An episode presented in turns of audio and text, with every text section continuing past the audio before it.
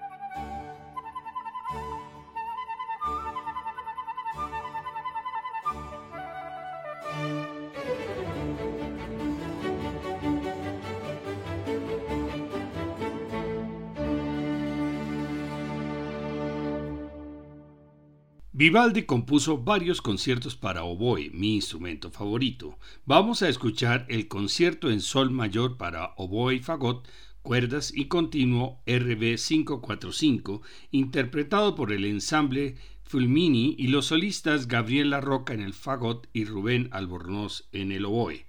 Escuchemos sus tres movimientos, andante molto, largo y alegro molto final.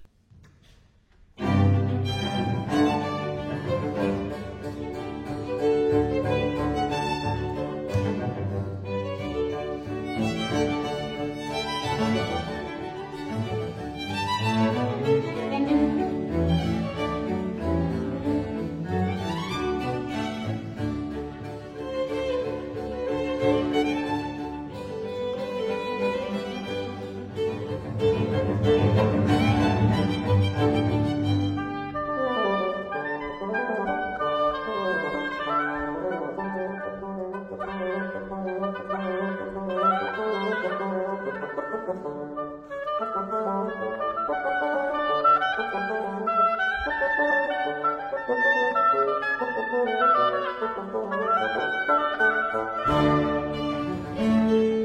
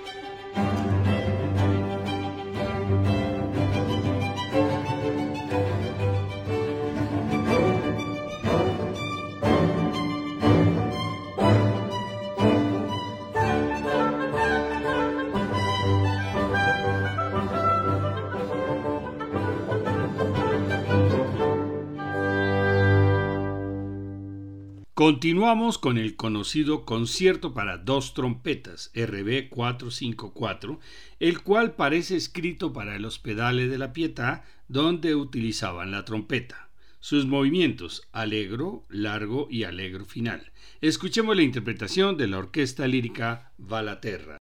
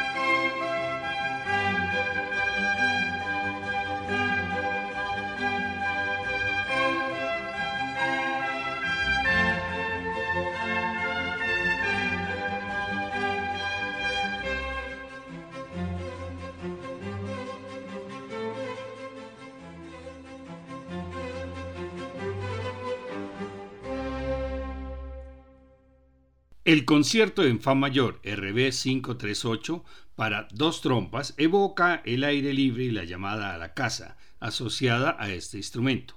Los solistas son demasiado virtuosos y ningún otro compositor antes de Mozart las había utilizado en el movimiento lento.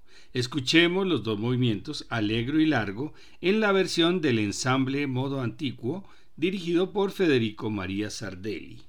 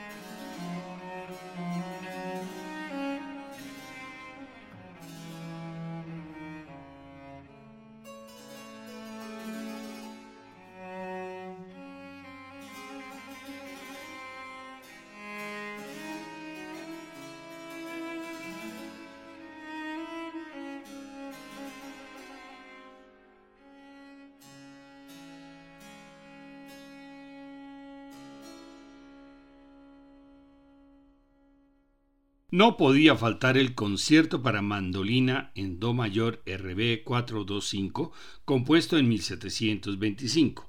Fue parte de la banda sonora de la película Kramer vs. Kramer y tiene tres movimientos, alegro, largo y alegro final. También se interpreta con guitarra. Escuchemos el ensamble del solista Rolf Lislevan.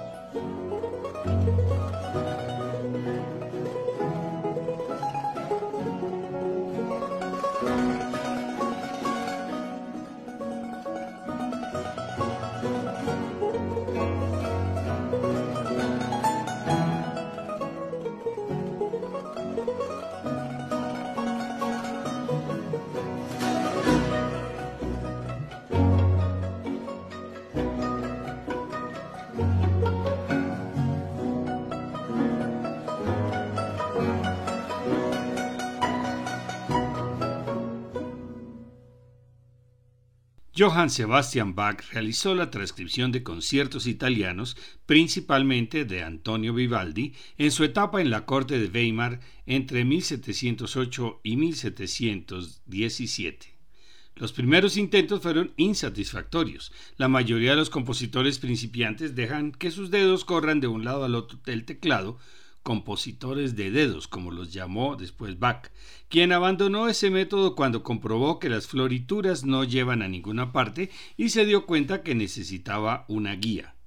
La orientación que necesitaba se la dieron los conciertos para violín que Vivaldi acababa de publicar y que llegaron a sus manos.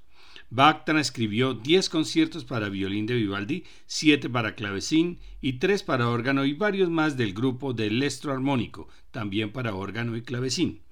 Vamos a escuchar el concierto RB 230 de Vivaldi, convertido en el concierto en Re mayor BWV 972 para órgano y trompeta de Johann Sebastian Bach, con dos solistas británicos, la trompetista Alison Balsom y el organista David Good.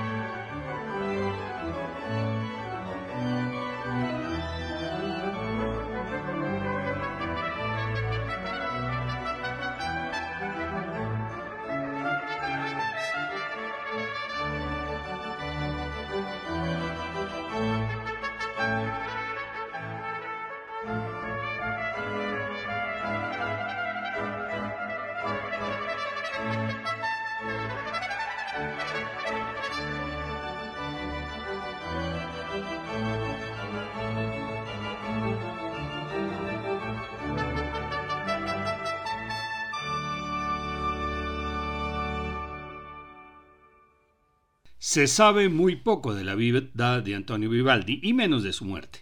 Solo se sabe que murió en 1741 en Viena, pobre, arruinado y perseguido por los acreedores, y que todas sus pertenencias acabaron desperdigadas o incautadas. Sus partituras se perdieron, se dividieron y por fin se fueron encontrando para reunirlas en la Biblioteca Nacional de Turín, donde se conservan hasta hoy.